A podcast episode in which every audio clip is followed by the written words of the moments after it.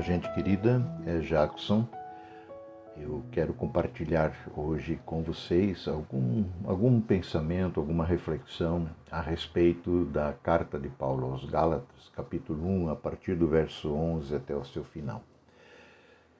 É, Paulo fala aqui de uma forma muito, muito pessoal. Ele compartilha é, algumas coisas é, que são até assim é, beira, como a gente poderia dizer, beira, nossa, um, um, orgulho, alguma prepotência da parte de Paulo, né? alguma reivindicando para si alguns atributos especiais, é, mas não é esse o propósito.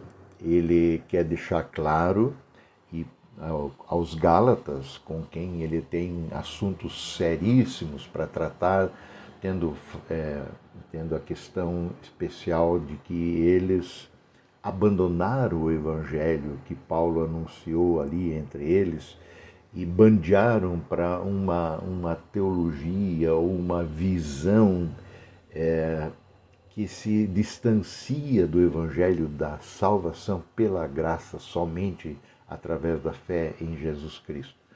Então, Paulo é, é, começa essa carta já com, com dureza, com intensidade. E aqui, a partir do verso 11, ele pela primeira vez chama os Gálatas de irmãos. É, e ele quer que eles entendam uma coisa, uma coisa que é prioritária, que é especial, que é importante. Entendam, por favor, diz ele, que a mensagem das boas novas, a mensagem do Evangelho que eu anunciei entre vocês, é, não provém de raciocínio humano. Não é um discurso que eu bolei, que eu escrevi numa escrivaninha, que, que eu idealizei, nada disso.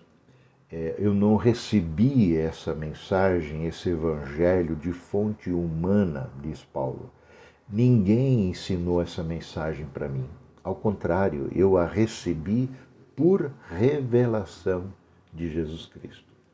Paulo era um perseguidor da igreja, perseguia os do caminho, perseguia aqueles que seguiam a Cristo, que creram no Evangelho, que acolheram a Jesus como seu Salvador. E Paulo é, perseguia de forma dura, intensa, querendo prender, foi conivente, por exemplo, com a, com a morte de Estevão apedrejado e ele estava junto naquela cena, naquela situação.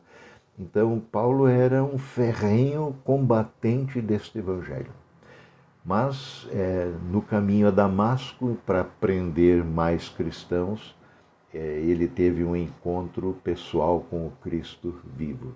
Saulo, Saulo, é, por que você me persegue? Foi a pergunta que lhe foi dirigida e ele, é, prostrado em terra pela luz extraordinária que brilhou ao seu redor, responde perguntando: é, Mas quem és tu, Senhor? E Jesus lhe diz: Eu sou Jesus, o Cristo, a quem você persegue, perseguindo a minha igreja. E este Jesus se revela não só naquela ocasião da sua conversão, mas posteriormente é, Paulo tem um tempo bastante longo, como ele mesmo diz, é, é, no verso 17, ele conta um pouco disso, é, onde ele ficou anos é, né, na, na Arábia, ele teve esse tempo com o Senhor, é, de quem ele recebe a revelação do Evangelho. Então, Paulo começa a pregar um Evangelho sem ter tido contato ou sem ter, ter sido instruído inicialmente é, por Pedro, pelos apóstolos ou por quem quer que seja de Jerusalém, mas da revelação que recebeu de Jesus.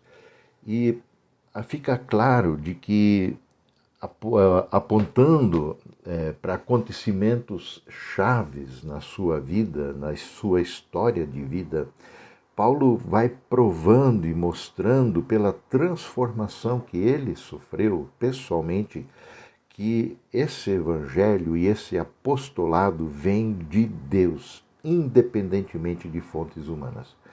Então, hoje, muitas vezes, é, aqueles que se opõem à Igreja de Deus continuam a questionar aí a origem divina da mensagem cristã, é, provocando dúvidas, colocando em, em, em xeque o Evangelho, fazendo confusão de todas forte junto àqueles que creem em Cristo. É, assim como Deus chamou Paulo pela sua graça, assim ele agora busca mudar corações, transformar vidas por meio da boa nova do Evangelho de Jesus Cristo.